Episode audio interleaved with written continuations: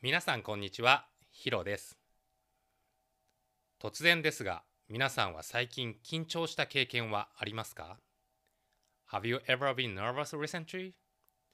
日本語のオンラインレッスンを初めて受けるときなんかは緊張するかもしれませんね。緊張しているというのは英語で言うと be nervous or tensed といった形で訳せると思います。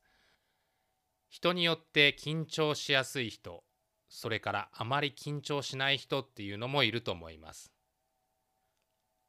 僕は実は結構緊張しやすくて、子供の時は人前で話したりとか、それから、まあ、ちょっと大勢のグループの中で話したりするのも緊張していました。それからスポーツをやっていたので試合だったりとか音楽もやっていたので音楽の発表会だったりとかパフォーマンスの前ですね。すごい緊張していました。最近はちょっと慣れてきてあまり緊張しなくなってきたんですけれどもそれでも初めての場面だったりものすごいたくさんの人の前での public speaking だったりすると結構緊張します。僕たちは、まあ、生きているとどこかで必ず緊張する場面って出会いますよね。プレゼンテーションをしなくてはいけなかったり大事な会議で発表したりそれからテスト仕事の面接なども緊張する場面ですよね。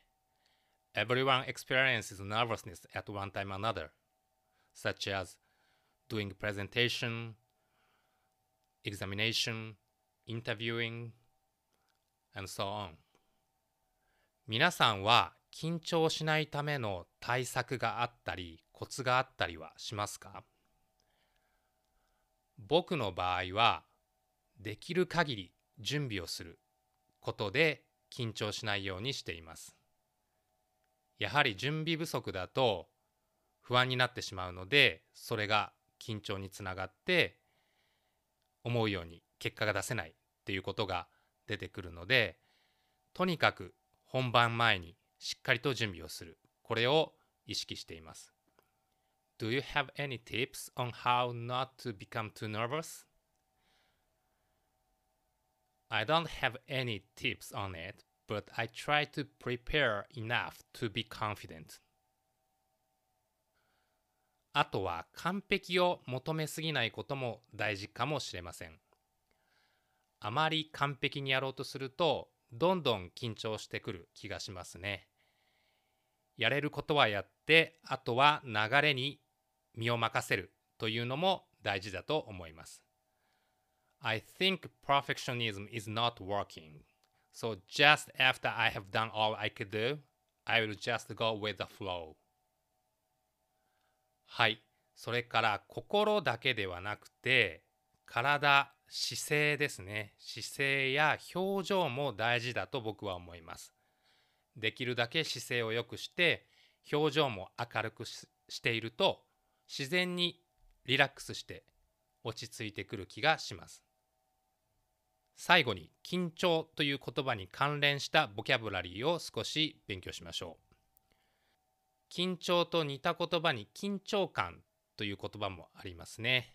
緊張感がある試合とか、今日の会議は緊張感があったねとか、そういった感じで使われます。この場合は nervous というよりも tensed とか intensed の意味に近いかもしれません。オノマトペでもこの緊張感、緊張というのは表せます。ドキドキとかハラハラとかいうオノマトペもあります。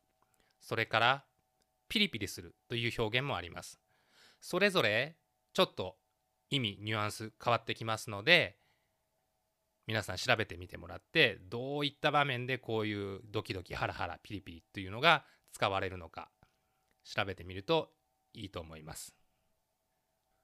例文で言うと例えば My boss is very tense because he has to do a big presentation 上司は大事なプレゼンがあるからすごくピリピリしているという感じで使われます。はい。他にもねいろんな使い方があると思います。このオノマトペドキドキハラハラピリピリとか緊張緊張感っていう単語を Google とかで入れてもらって例文を検索してみると面白いと思います。はい。というわけで今日は緊張について話をしてみました。できるだけね緊張したくはないですけれども緊張する場面があるから人生は楽しいのかなというふうにも思います。緊張しているということは何か大事なことをしているということも言えます。はい。ほどほどの緊張とともにこれからも生きていきたいと思います。はい。それでは今日も聞いていただきありがとうございました。Thank you for listening また聞いてください。